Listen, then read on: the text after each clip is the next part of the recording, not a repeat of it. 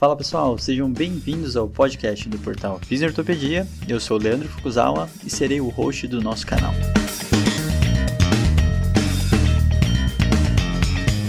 Esse podcast tem como função ressignificar o papel do fisioterapeuta em tempos modernos.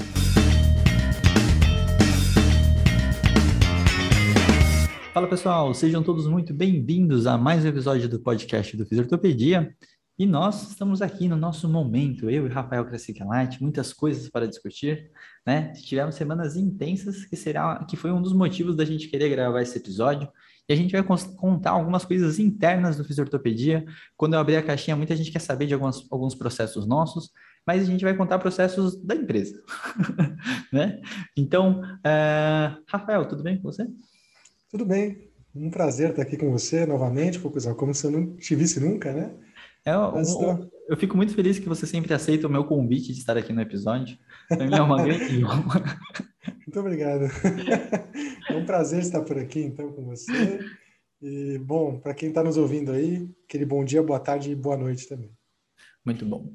Então, estamos aqui, uh, entre aspas, de ressaca do feriado, mas não por causa de bebidas, não só por causa disso, mas também porque semana passada aconteceu o nosso primeiro treinamento de telereabilitação do portal Fisiortopedia, que na real tem a ver com futuros projetos nossos relacionados à telereabilitação da nossa Health Tech, né, Rafa? Já que somos startupeiros. Conta um pouquinho essa parte, Rafa, de forma muito breve, para quem não sabe o que é a nossa startup num geral, né? Então, por favor, Rafa.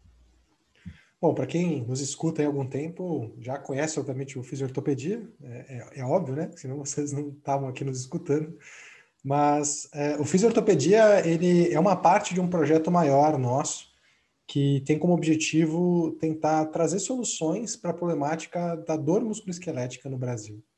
É, o, o, próprio projeto do portal Fisiortopedia ele ataca essa problemática por um lado, é, que é através do aumento do acesso a boas informações, de treinamentos e capacitações, e mais recentemente, inclusive, né, através da especialização de colegas fisioterapeutas aí por todo o Brasil. É, mas o braço do fisiortopedia é, é só um, uma das formas né, que a gente está tentando solucionar esse problema. A gente está já há alguns meses, né, praticamente um ano, desenvolvendo o que seria o nosso lado Health Tech, né, a nossa startup de tecnologia, que se apoia em toda a operação do fisiortopedia para tentar levar e criar soluções para um manejo mais adequado da dor no Brasil. Uh, então, a, a, a, essa Health Tech chama Tato, é, e o objetivo dessa Health Tech, na verdade, é, envolve é, capacitar profissionais, né, e é para isso que o Fisiortopedia nasceu, é, e colocar esses profissionais como profissionais de primeiro contato para lidar com pacientes com dor é, musculoesquelética através da telereabilitação. Né? E a gente, obviamente, está construindo todo o aparato tecnológico, todo o suporte de tecnologia e ciência de dados para que a gente possa fazer isso de uma forma segura e custo-efetiva né, para os pacientes que a gente pretende atender. Então, esse treinamento, na verdade, a gente, a gente chama de primeiro treinamento, mas a gente já realizou vários pequenos treinamentos com os alunos do portal, tentando entender o que, que é o essencial que um profissional precisa para conseguir atender bem pacientes através da telereabilitação. E ao longo desses treinamentos que a gente foi realizando, né, desses é, pequenos experimentos que a gente foi fazendo em tentar achar um programa efetivo de treinamento, a gente chegou nessa primeira versão do treinamento, que aconteceu semana passada, como o comentou, e, e, desse processo todo a gente teve vários insights, alguns que a gente quer compartilhar com vocês nesse episódio aqui. E dentro dessa parte é muito interessante, né, que desde o começo do ano a gente tem elaborado isso, e como eu sou responsável pela parte do treinamento em si, todo o processo pedagógico, o grande suporte da nossa querida Mulher Maravilha, Ana Maria Siriani, né? É, na hora que eu me deparei com essa problemática, com essa grande missão de fazer um treinamento específico para fisioterapeutas relacionados à telereabilitação, me traz muitas reflexões, né? É, o YouTube que eu estou gravando agora para vai sair em breve está relacionado a isso. E tem uma grande questão e uma grande problemática que a gente vai discutir, que é a grande parte da telereabilitação ou todo atendimento à distância, que é o hands-on hands-off. Eu e o Rafael já discutimos muitas vezes aqui, já trouxemos muitos convidados relacionados a isso, mas eu acho que esse assunto está cada vez maturando por causa desses processos e treinamentos que a gente tem realizado, né? Uma das coisas mais importantes que a gente vê são alguns discursos muito bonitos em relação a todo o processo do entendimento da dor, e esse entendimento da dor, ele tem cada vez mais facilitado a gente entender o quanto que a telereabilitação é possível. E nessas horas a gente começa a esbarrar com alguns probleminhas que o Rafa vai contar para vocês, em relação a discursos que a gente começa a ver que o discurso está muito bonito de um lado, porém as atitudes e comportamento no dia a dia acaba mudando muito pouco, né? Então, Rafa, quais são essas questões que a galera traz muitas vezes, mas realmente não conseguem externalizar ou colocar na prática? Será que é um grande equívoco ou uma falta de entendimento real do, do, do, do conceito em si, né?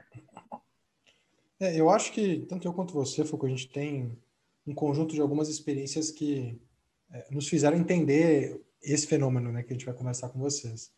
Eu e o Foucault, a gente já dá curso há muito tempo sobre dor, é, inicialmente no modelo presencial, na forma de, de cursos pelo Brasil, aulas de pós-graduação na Senso, e mais recentemente através do próprio portal Fisiortopedia, né? A gente tem falado sobre esse assunto em diversas formas de comunicação, seja no YouTube, no podcast, em aulas, na pós-graduação. E, e, o que, que a gente tem percebido, né? Particularmente eu que costumo falar mais sobre conceitos relacionados à ciência da dor, né? E o Foucault também fala muito de modelo multidimensional, fala muito de abordagens baseadas nesse modelo, mas eu percebo muito isso né, pela minha temática, né, de preferência para falar que são assuntos relacionados à neurociência e à ciência moderna da dor. Eu percebo que, poxa, hoje não é mais estranho a gente falar nomenclaturas que são muito características do mundo da dor. Não é mais estranho a gente falar de nocepção, falar que dor e nocepção são fenômenos diferentes, falar de processos neurofisiológicos que podem estar presentes em pacientes com dor, como sensibilização periférica, sensibilização central, falar de aspectos sobre cognição, emoção e comportamento. Isso já não é mais um bicho de sete cabeças. As pessoas hoje falam sobre esses fatores. Mas o que, que chama a nossa atenção? A gente está vendo um discurso muito bonito com relação à ciência moderna da dor, explicações complexas sobre é, o porquê que os pacientes têm dor. É, só que quando a gente vai tentar entender e se aproximar de muitos profissionais para ver a prática, uma vez que esses conceitos são falados, a gente vê que, na verdade, a prática não mudou. Então, a gente percebe que os discursos estão super complexos e as pessoas estão fazendo a mesma coisa de antes. É, e por muito tempo a gente se questionou, né? Bom, será que isso é um fluxo normal? A gente está entendendo que a gente fazia coisas que funcionavam e a gente só está entendendo que elas funcionam por outros motivos? Ou será que talvez exista uma dificuldade realmente de olhar para a fisioterapia de uma forma diferente? E eu acho que todo esse processo de construir as nossas pós-graduações, né, de ortopedia agora de dor, que já está no processo final ali, já começando a gravação né, das aulas dessa nova pós, é, e também todos os treinamentos que a gente tem feito, é, isso foi nos dando, foi, foi dando, na verdade, construindo na gente esse, essa, quase que essa impressão de que é, muitas vezes isso acontece justamente porque as pessoas não sabem fazer diferente. E na tela isso ficou escancarado para a gente, né, Foucault? Eu acho que a gente conseguiu perceber que uma das principais barreiras de colegas uh, de todo o Brasil para aplicar a tele tem sido não saber muito bem o que fazer no ambiente de telereabilitação, né, no ambiente online com o paciente. Então, ah, poxa, como é que eu, eu, eu levo a minha consulta de consultório para o ambiente de tele? Como é que eu faço essa transposição? Eu não consigo, me sinto desarmado. E quanto mais essa sensação vem, mais a gente percebe que talvez é, essa dicotomia que a gente está falando, que a gente está percebendo, está presente, né? Porque, por exemplo, eu e o Foucault, a gente migrou para a tele assim que começou a pandemia e a gente não sentiu grande dificuldade em atender de forma online, porque atender de forma online para a gente já estava muito alinhado com o que a gente fazia no dia a dia clínico. Um trabalho muito voltado é, para uma fisioterapia talvez até mais comportamental do que contar série, contar exercício, progredir carga com esse paciente.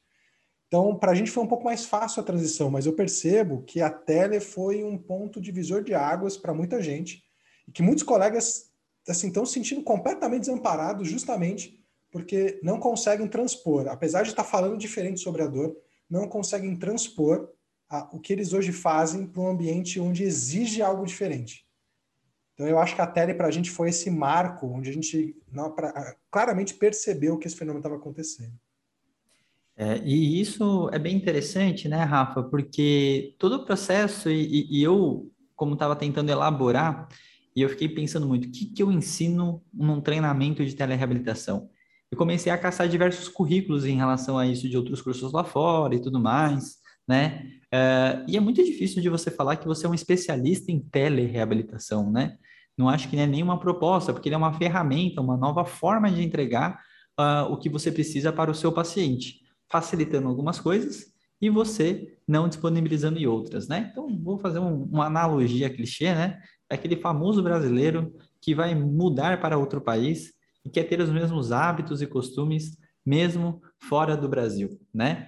Quando eu faço isso na telereabilitação, eu também não posso fazer essa transferência e achar que meu atendimento igualzinho que era presencial vai ser no formato online, né? Porque a grande preocupação é isso, né? O que que eu vou testar, como que eu vou sentir, né? E a gente está falando também que não são todos os pacientes que podem ser atendidos por telereabilitação 100%, e um grande formato, na minha opinião, que veio para ficar é o modelo híbrido, né? Então, todo esse formato é muito importante. Então, nessa hora que a gente vai entendendo, vamos até passar por, por fases e etapas, né, Rafa? Se a gente, obviamente, começa por uma avaliação, o processo da avaliação, e hoje eu considero o carro-chefe de toda a minha conduta, que é a comunicação, ele também não é uma, uma técnica de se comunicar de uma forma específica, né? Mas a gente começou a ver que o elemento comunicação, ele é muito importante em toda a condução, certo? E a partir disso, ele começa a guiar outras coisas que a gente já faria normalmente. Então, o Rafa acabou de falar em relação a mecanismos, que foi o nosso último episódio, né? O processo de mecanismos, ele foi parte do nosso treinamento e a gente começou a realmente colocar na prática situações que realmente fariam diferença para essa detecção se uma dor seria nociplástica, nociceptiva ou neuropática, né? Então, trazendo os elementos da escuta e tudo mais, você consegue é, pegar essa informação e tentar discriminar em qual se qual classificação, né, ele poderia estar predominante e se isso mudaria a minha conduta, né, Rafa? Então, acho legal a gente começar por essa parte e a gente entendendo que todos os testes que existem, né, é, não são tão validados ou preciosos assim, a gente também tem que ter até na prática uhum. essa cautela de como que a gente usaria isso, né? Então, falam, vamos pegar esse exemplo da avaliação baseada em mecanismo. Para quem não escutou o último episódio em relação a isso, por favor, volte lá e escute toda a nossa discussão em relação. E uh, fala um pouquinho dessas adaptações em relação à prática numa situação à distância, Rafa, que tem a ver com os conceitos relacionados à dor, né? Eu acho que o ponto principal, é, e a mesma crítica que a gente já faz há muito tempo, é que de que vale avaliar algo ou fazer algum teste específico se isso não for mudar o que, que você vai fazer com o paciente ou a forma como você vai fazer com o paciente. Então, assim, é, eu, já, eu já vi muitas vezes, assim, ser de praxe de um centro, de uma clínica ou de qualquer lugar que seja, né? É, é ter como praxe, por exemplo, a avaliação é, da motricidade da escápula é uma avaliação da cinese de escápula. E aí, independente do achado que as pessoas tinham com relação a essa avaliação, elas faziam as mesmas condutas. Ah, é, já vi vários centros é, de referência, inclusive, clínicas por aí pelo Brasil, que usavam avaliações com relação ao alinhamento de membro inferior para atender pacientes com queixas de membro inferior. E, independente do que aparecia no resultado desses testes, faziam as mesmas coisas. Então, eu acho que a gente já vinha de um movimento natural de tentar entender quais testes de fato agregam entendimento para a queixa daquele indivíduo. Eu acho que, de novo, o episódio passado é fundamental para vocês entenderem o que a gente vai raciocinar a partir de agora. É, a gente não está dizendo que, através de alguns testes, a gente vai determinar o que o paciente, o que eu vou ter que fazer com o paciente. Não é isso, né? Até porque a gente não encontrou ainda na literatura nenhum modelo de subgrupo ou classificação que seja determinístico nesse ponto, do tipo, se eu fizer isso, vai dar certo, se eu não fizer, vai dar errado. A gente não parece ter esse tipo ainda de, de sistema para utilizar na fisioterapia, nem sei se vai ter, provavelmente não vamos ter. Agora, é, existem alguns sistemas, como a classificação baseada em mecanismo, que talvez possam nos ajudar um pouquinho a entender, pelo menos, além de alguns fatores relacionados a prognóstico das condições, e talvez até fatores que podem estar associados com a queixa daquele indivíduo, também podem te ajudar um pouquinho a saber como adaptar as condutas no dia a dia do paciente. Então, você pode definir, por exemplo, que você vai fazer exercício com o paciente, vai fazer fortalecimento com ele, independente do mecanismo de dor que está sendo proposto. Afinal, o exercício parece ser uma intervenção eficaz para todos os mecanismos. Só que identificar o mecanismo pode te ajudar a saber como que você vai, pelo menos, pensar nos exercícios. Por onde você vai começar? Como você vai adaptar isso para a queixa do paciente? E até como você vai progredir. né, o exercício. A gente deu alguns exemplos disso no último episódio.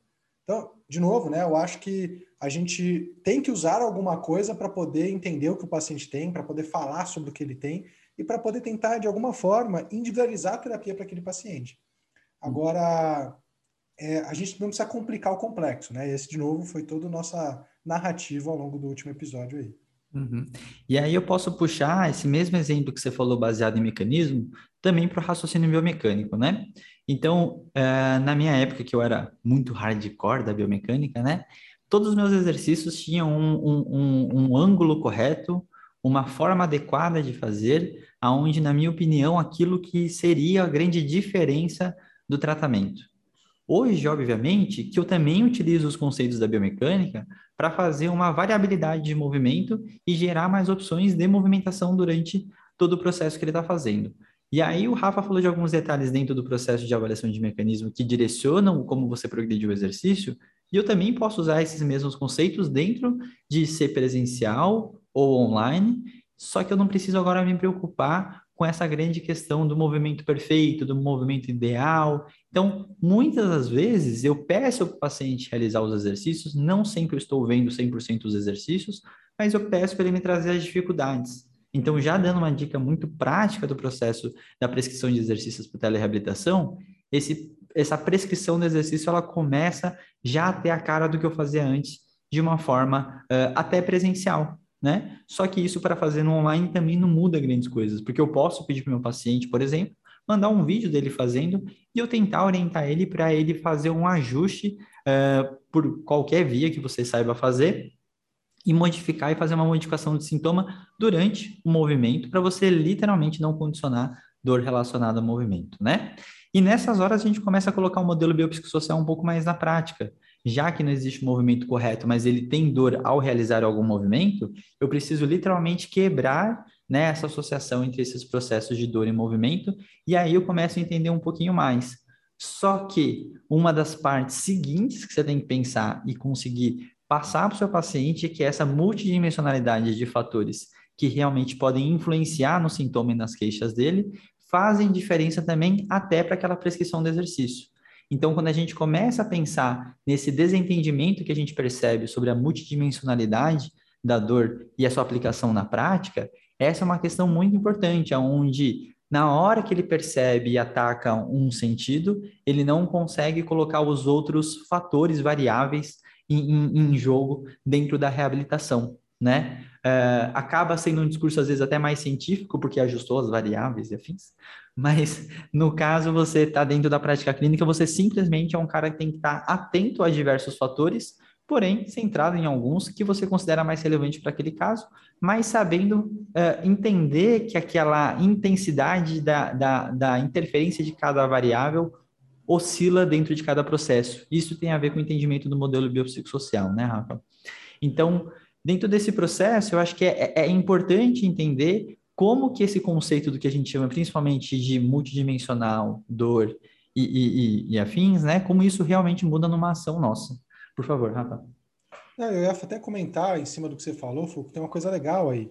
Eu já escutei muito relato de gente falando assim: ah, eu não me adaptei muito bem à ferramenta da tele. De novo, gente, tá tudo bem, não tem problema. É uma ferramenta que abre algumas portas, mas é uma ferramenta.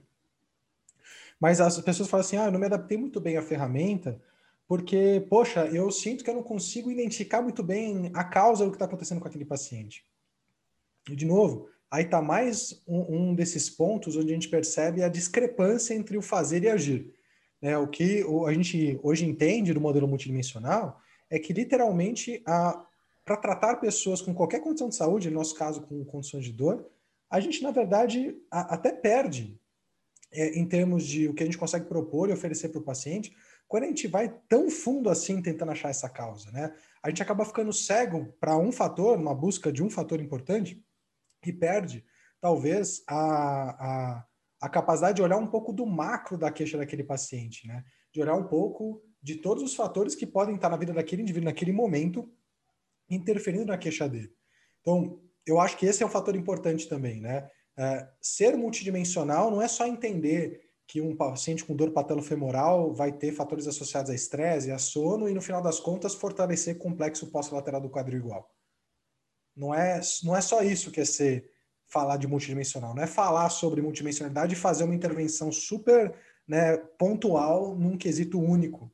Né? Pensando que toda intervenção ela vai ter efeitos sobre vários aspectos, mas o que a gente está querendo dizer é isso, assim, a, a gente está usando a tele para tentar falar a ideia de que a tele exige, né, para a gente poder atender bem via tele, ele exige que a gente comece a tipo, afastar a lupa daquilo que a gente foi tão treinado para fazer. Né? Uhum. Né? Achar a causa do problema, e não dá para fazer isso nem no dia a dia clínico, mas o online isso torna-se mais importante ainda, né? Você fica mais atento ainda a tentar entender os fatores que podem estar presentes e menos a talvez achar aquele pelo em ovo ali, né? Uhum. E outra coisa também é entender que vai ser muito difícil você. É, a gente perde muita ferramenta, né? A gente perde as, as, abordagens meio manuais, a gente perde muito recurso que a gente foi treinado para ter no consultório ou dentro do consultório.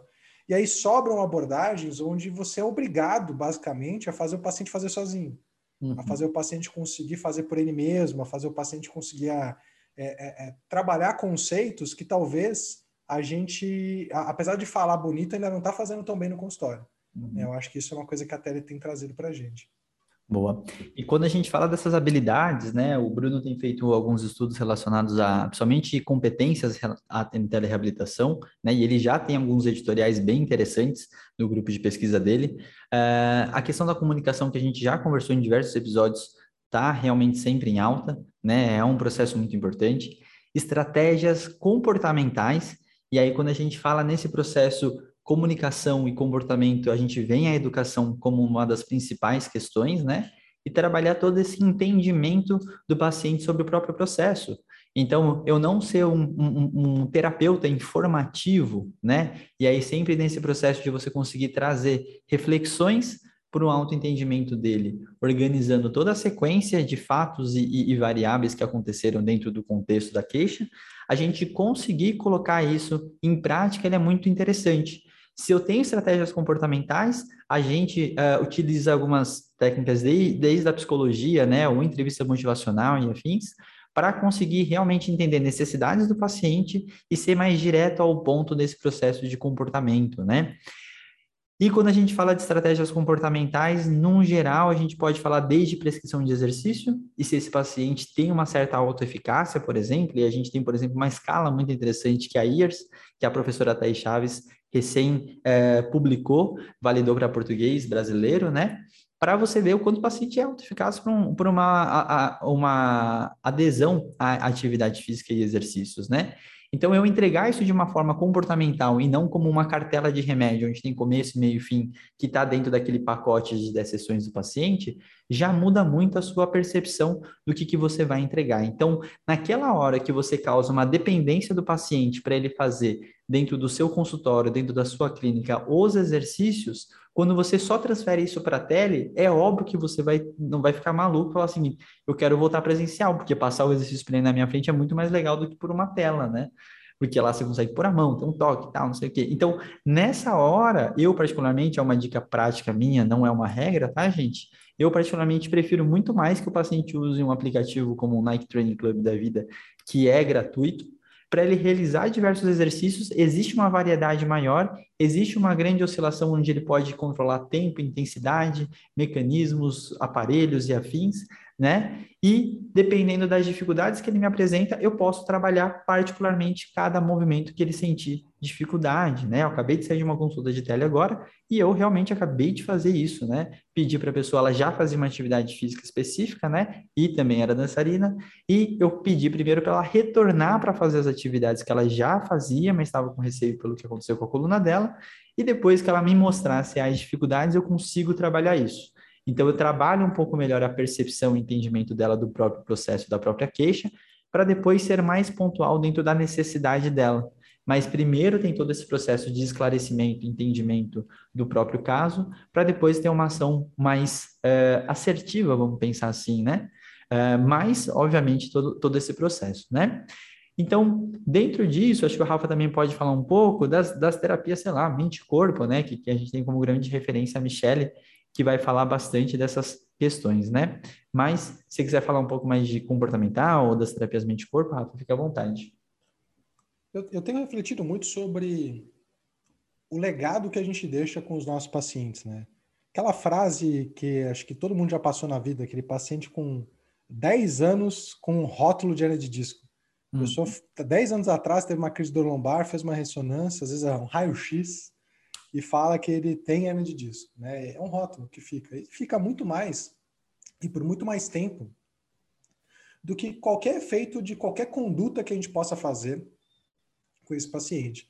Então, se a gente for prescrever, por exemplo, exercício para esse paciente, a gente vai promover provavelmente uma série de, de benefícios, né? De, é, de ganhos para esse paciente, tanto em termos de modulação momentânea da dor, quanto também em termos do próprio sistema musculoesquelético. Né? A gente vai aumentar tônus, recrutamento de unidades motoras, a gente vai fortalecer é, sinergias musculares.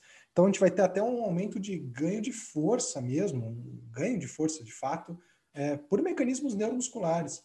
Agora, se você remover o treinamento, o exercício, o estímulo, isso tudo regride dentro de poucos dias ou semanas, né?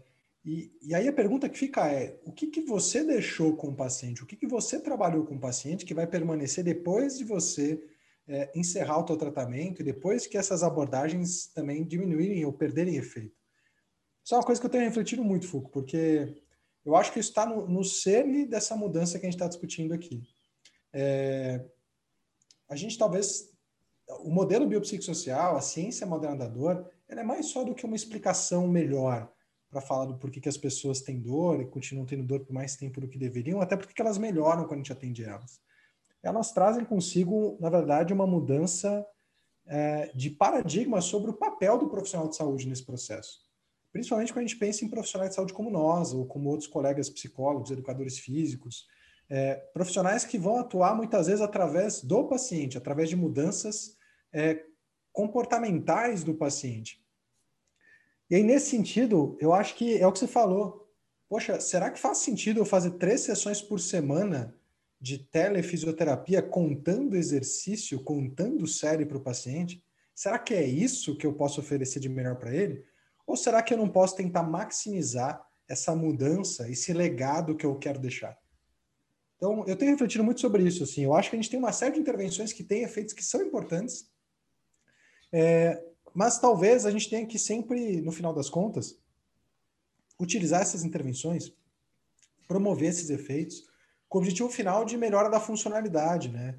E, e, e, esse é o ponto, assim, se as intervenções regridem, se os efeitos delas regridem, uma vez que a gente para de oferecer isso para os pacientes, talvez seja mais importante eu fazer um paciente conseguir, por exemplo, perder o receio e começar a fazer exercício por ele mesmo, do que eu ficar prescrevendo fortalecimento para ele numa tela. É, eu, eu, eu, acho que, de novo, a tele, a, a telesaúde, a telereabilitação, ela escancarou, e por isso talvez muita gente tenha muita dificuldade de, de, de gostar de fazer atendimento via tele, de querer procurar ou utilizar a ferramenta, porque ela deixa escancarado essa diferença. É chato para o paciente, é chato para o terapeuta ficar com esse papel meramente de tecnicista e prescritor. Mas a gente tem uma possibilidade gigantesca de ofertar legados melhores para pacientes em escala, usando a tele bem usada, né? Uhum. Uma das coisas mais interessantes que eu venho refletido também, Rafa, na minha opinião, é a educação em dor, ela, ela é um dos carros-chefes também da tele, né? E quando a gente fala de educação em dor, quando a gente vai mostrar a eficácia dela, a gente vê diversos estudos direcionando para o desfecho dor e incapacidade. Só que quando a gente pensa nisso, né, o processo do que, é educar, né, e aí eu, fiz uma live com o Edmuro lá de duas horas na semana, no sábado, é, sobre esse, esse assunto, é, é, é essa coisa do, do tirar da direção a pessoa, né?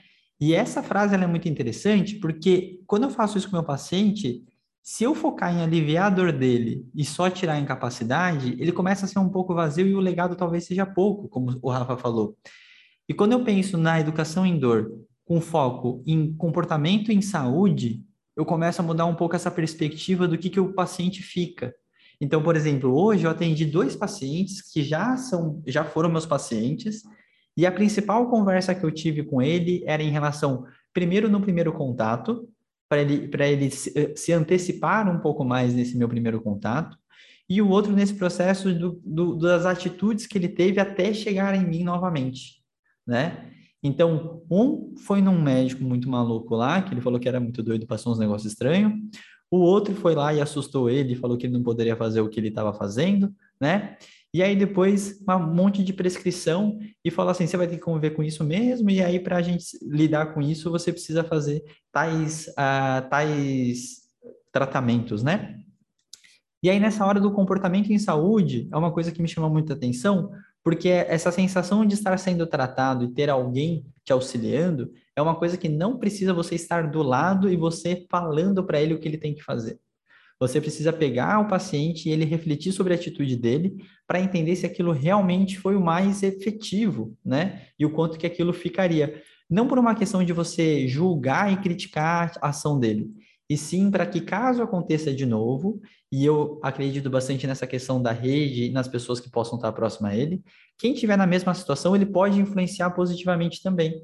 Então, nessa hora que você consegue espalhar esse comportamento em saúde, é, entre aspas, um trabalho de formiga, mas a gente precisa de mais pessoas agindo da, de, de formas mais interessantes sobre a sua própria saúde, né? E é uma questão de literalmente evitar uma ressonância desnecessária, evitar uma radiografia, evitar uma fala mais nocebenta, é evitar diversas questões da pessoa passar que naturalmente facilitaria que o prognóstico natural acontecesse.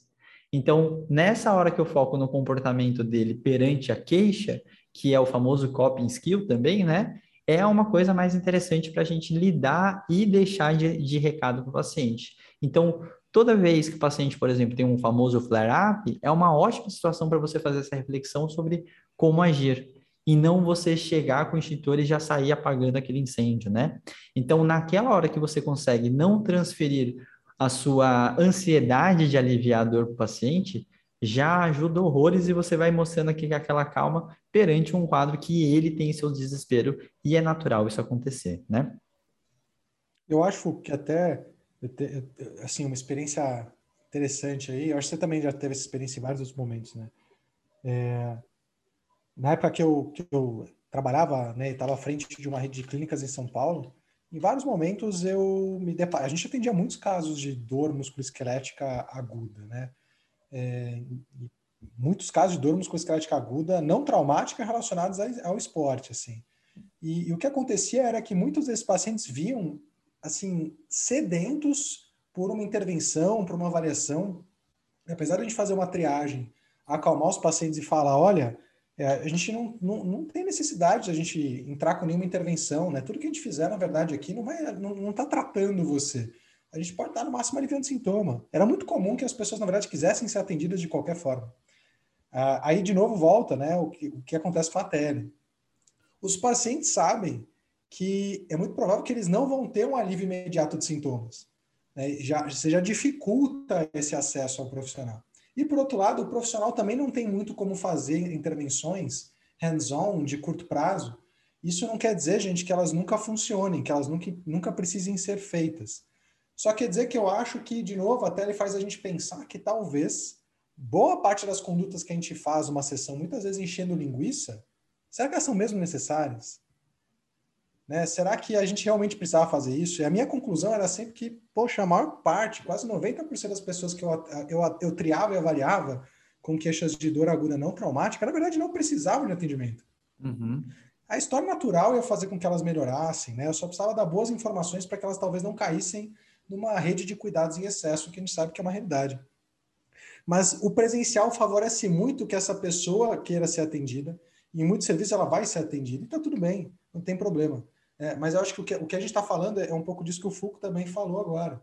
É, você, na tela, é obrigado a tentar dar um pouco mais de autonomia para o paciente, a fazer ele entender mais o macro, fazer ele entender que talvez aquilo não seja tudo isso, e que talvez ele possa agir diferente da próxima vez, e que ele possa tolerar esse sintoma e usando métodos próprios, ou tentando, né, é, enfim, usar coping skills que a gente fala, estratégias comportamentais, é, naquele momento para lidar com isso. Uhum. É, até ele joga a autonomia pro paciente obrigatoriamente.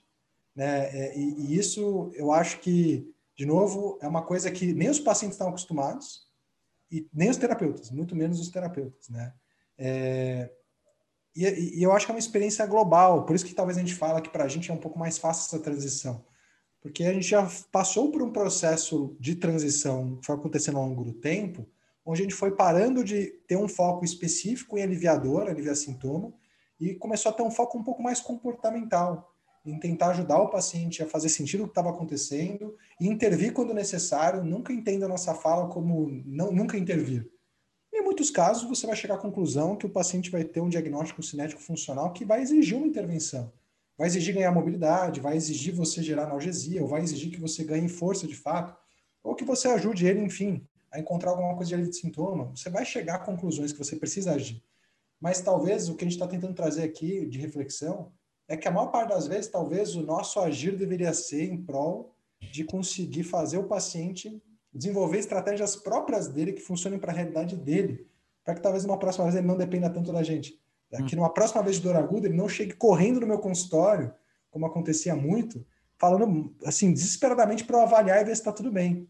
E essa confiança é linda por um lado, essa aliança é linda por um lado, mas por outro lado, eu vejo quão prejudicial ela pode ser, né? A cada flare-up o paciente não tem nenhuma estratégia, ele simplesmente corre para você para saber se está tudo bem. Então, na verdade, é, ele não tem independência, ele não consegue, ele, ele, não, o legado que ficou não é um legado que ajudou ele a lidar com o flare-up bem. Aí volta para o lance do legado. Né? O que, que fica quando a gente dá alta para esse paciente? Eu me preocupo muito mais com o legado hoje do que com, muitas vezes com o efeito das intervenções que eu estou fazendo a curto prazo nesse paciente. Legal. E, e, isso vale até para um processo que a gente está trabalhando, né, Rafa? Um dos next steps do fisiortopedia é a gente ter o nosso consultório, nossa simulação de consultório aqui, né? Mostrar um pouco mais o que a gente realmente faz na prática, né? Ah, o quadro de, de quinzenal da plataforma Star da pós-graduação na prática clínica, ele serve para trazer casos, e eu sempre tive um medo muito grande de trazer e mostrar esses casos pela forma que uh, muitos, muitas pessoas podem extrapolar a informação, né? Só que, na hora que a gente começa a mostrar que algumas coisas da prática eles são muito semelhantes, porém com outro racional e até a mensagem que eu passo para o meu paciente, isso começa a facilitar de muitos desses entendimentos, aonde a gente para de achar que esse bicho de sete cabeças acontece, deixa de hipervalorizar pequenos achados, né? E realmente a mensagem fica simplificada, né? Toda a complexidade do assunto, ela é para nós que estudamos e queremos aprofundar, mas a mensagem precisa sempre ser passada de uma forma clara, senão ela não chega para ninguém, né? Então isso é um treino muito natural que a gente precisa ter frequente para cada vez mais acessibilizar essa informação, né? Por isso que esse processo de escuta, de feedback, do paciente refletir sobre o que ele aconteceu na sessão, resumir a sessão e qual mensagem que ele passaria para a pessoa, né? Para pessoas de fora, isso é muito interessante. E aí, naturalmente, eu acabo tendo um, um, uma mensagem mais fixada, né? E aí, todas as estratégias que a gente pode usar, até pedagógicas, né?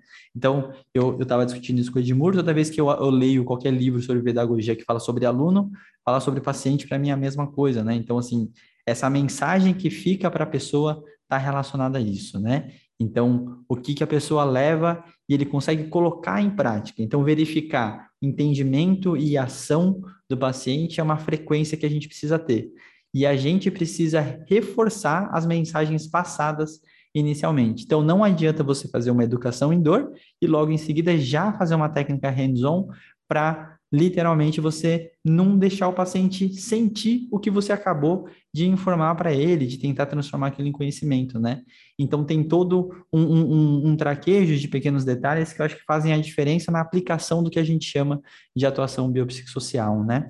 Então lembrem que biopsicossocial ele é um modelo de entendimento da dor, ele não é uma ação ou uma técnica específica, mais a gente tende a, a, utilizar hoje técnicas que contemplem esses entendimentos mais modernos relacionados à dor, né? Rafa, estamos no tempo bom aqui de encerrar. Queria saber se você tem alguma palavra final aí, alguma um devaneio, né? É, eu nem sei qual vai ser o nome do episódio, se vai continuar sendo a falar sobre o psicossocial, mas talvez seja, né? mas palavras finais, por favor. Esse episódio foi totalmente baseado em devaneios, na verdade, né? Então, a gente está construindo, é, a gente está construindo a linha de raciocínio junto com vocês aqui. Mas assim, eu, o que eu, eu vejo é que, de novo, não basta falar bonito e falar complexo, se isso não mudar o que a gente faz. É, eu acho que vale todo mundo tentar entender se isso não está acontecendo, né? Será que a gente só não mudou o discurso, não está falando mais sobre neurofisiologia da dor, neurociência da dor, mas no final das contas continua fazendo as mesmas coisas? E às vezes isso vai acontecer de novo porque a gente descobriu que as, aquelas intervenções que funcionavam, funcionavam por outras vias. Legal, não tem problema nenhum. Mas também se esconde através desse falar diferente e fazer as mesmas coisas, um pouco de não saber fazer diferente. E a gente percebe isso, às vezes faltam capacitações específicas, nós não somos treinados em estratégias de comunicação terapêutica, nós não somos treinados em várias abordagens cognitivo-comportamentais que são evidenciadas para esses pacientes. Falta capacitação específica, mas também é, é, a gente tem que entender que talvez uma parte do problema seja esse mindset do profissional, esse mindset tecnicista de entrar na sessão querendo achar problema, ao invés de conseguir tirar a lupa e olhar um big picture e entender que às vezes que você menos precisa fazer é intervir com uma técnica. É, é, às vezes você vai usar a técnica porque as pessoas esperam da fisioterapia isso, mas você vai usar sabendo que talvez você tenha que olhar um aspecto mais amplo, né, que você tenha que ir trabalhando, enquanto você faz técnicas que podem beneficiar o paciente, você vai trabalhando o legado que vai ficar com ele. É, então, eu, eu acho que esse episódio, na verdade, é uma reflexão que a gente está tendo de não só das últimas semanas, mas de meses, talvez até anos, né, de, de fisiortopedia, onde a gente vê que é, esse movimento né, de complexar a fala, complicar a fala, isso não trazer diferentes formas de olhar para o paciente, de atender o paciente e de conduzir o atendimento de pacientes com quadros de dor crônica musculoesquelética. Quando a gente aparentemente consegue ver na literatura que existe um caminho que parece mais interessante olhar para esses pacientes é um caminho onde a gente é, traça uma fisioterapia muito mais no sentido comportamental, né, de, de, de, ajudar o paciente a mudar coisas que vão durar muito mais do que o efeito das nossas intervenções a curto prazo ali com o paciente. Eu acho que, de novo, a gente só usou a tele como um fio guia dessa narrativa desse episódio, é, porque a tele é um exemplo que muitos de vocês talvez tenham vivenciado, e talvez essa sensação que a gente descreveu tenha ficado clara para muitos de vocês também. Né? E para a gente que está do lado de cá treinando, atendendo e barra treinando pessoas nessa ferramenta, é, a gente começou a perceber que isso era uma coisa muito comum. Né? E muitos colegas, na verdade, têm receio, dificuldade de usar a ferramenta, é, de, de se jogar na tela, porque parece que falta, né, falta alguma coisa, assim. Como é que eu adapto aquilo que eu faço em consultório? A questão é, não adapta não é fazer a físio de consultório numa tela. É, a tela, de novo, tem como objetivo é, escancar o objetivo diferente que a gente deveria ter, inclusive, dentro do consultório, ao atender esses pacientes. E, Fulco, eu acho que, levantando a bola para você também, você podia falar um pouco né, dos nossos próximos passos nesse treinamento. Uhum. Eu sei que tem muita gente perguntando para a gente, mas acho que você pode comentar um pouco aí sobre o que vai acontecer aí nos próximos meses e tal, para quem estiver interessado, e já também dar suas suas contribuições e falas aí. Obrigada. Muito gentil da tua parte. uma coisa só que eu queria comentar, né? O Rafa falou uma coisa muito interessante dessa entrega que a gente acaba fazendo é, para o nosso paciente de, de suprir, né? É, se, se você no final tentou fazer todo o processo para ele ser mais independente, fazer mais hands-off, e o paciente quis aquela abordagem que a gente sabe que é mais de curto prazo, que aquilo vai gerar mais dependência, ele provavelmente seja um sinal do que aconteceu durante a sessão você não atingiu necessariamente a necessidade e, e toda a, a, a, o objetivo da sessão que ele esperava dentro do processo. Então, isso tem a ver com a expectativa do paciente em relação ao quadro e ao tratamento. E a partir do momento que eu consigo entender melhor essas duas perspectivas, e isso não é uma coisa que você encontra com uma, duas perguntas, e sim com diversas uh, reflexões, e, e o paciente tem que trazer isso para ele, você literalmente acaba no final se rendendo e tem, tem que entregar alguma coisa. E eu estou falando isso porque muitas vezes eu caio nisso. Algum momento que eu não também não consegui suprir ou não consegui detectar ainda aquela real necessidade de paciente, você acaba caindo numa coisa de entrega de uma coisa de curto prazo. Mas isso, da tua parte como terapeuta, precisa ser muito ciente, tá? Então, isso é mais uma, uma, uma dica barra é, normalização do que acontece na prática clínica, né, em relação somente à questão comportamental, independência autonomia, do que qualquer outra coisa, tá? E, como a Rafa falou e pediu para falar, a gente tem como próximos passos aí, a gente está validando aí nosso treinamento, a gente vai fazer uma ação grande aí relacionada aos nossos conselhos. Então, em breve, conselho, se alguém tiver algum conselho escutando, chama a gente. Mas a gente vai começar aqui uh, na parte de, na região do Sudeste e depois a gente vai uh, fazer uma nova convocação desse treinamento para exclusivamente quem é assinante da plataforma Star e aluna da nossa pós-graduação, tá? E agora a gente vai ter uh, até uma oportunidade de poder acompanhar alguns atendimentos com vocês, para a gente poder realmente ver vocês na prática e conseguir uh, auxiliar e melhorar tecnicamente e entregar um treinamento muito interessante, certo? Fora que, né, a gente vai ter é, diversas ações aí, esse semestre ainda está cheio de coisa para acontecer, né, Rafa? A gente ainda vai ter a semana clínica que vai acontecer no final desse mês de setembro. Se você está vendo isso antes de setembro, uh, então a gente tá, vai acontecer a, mais uma semana clínica.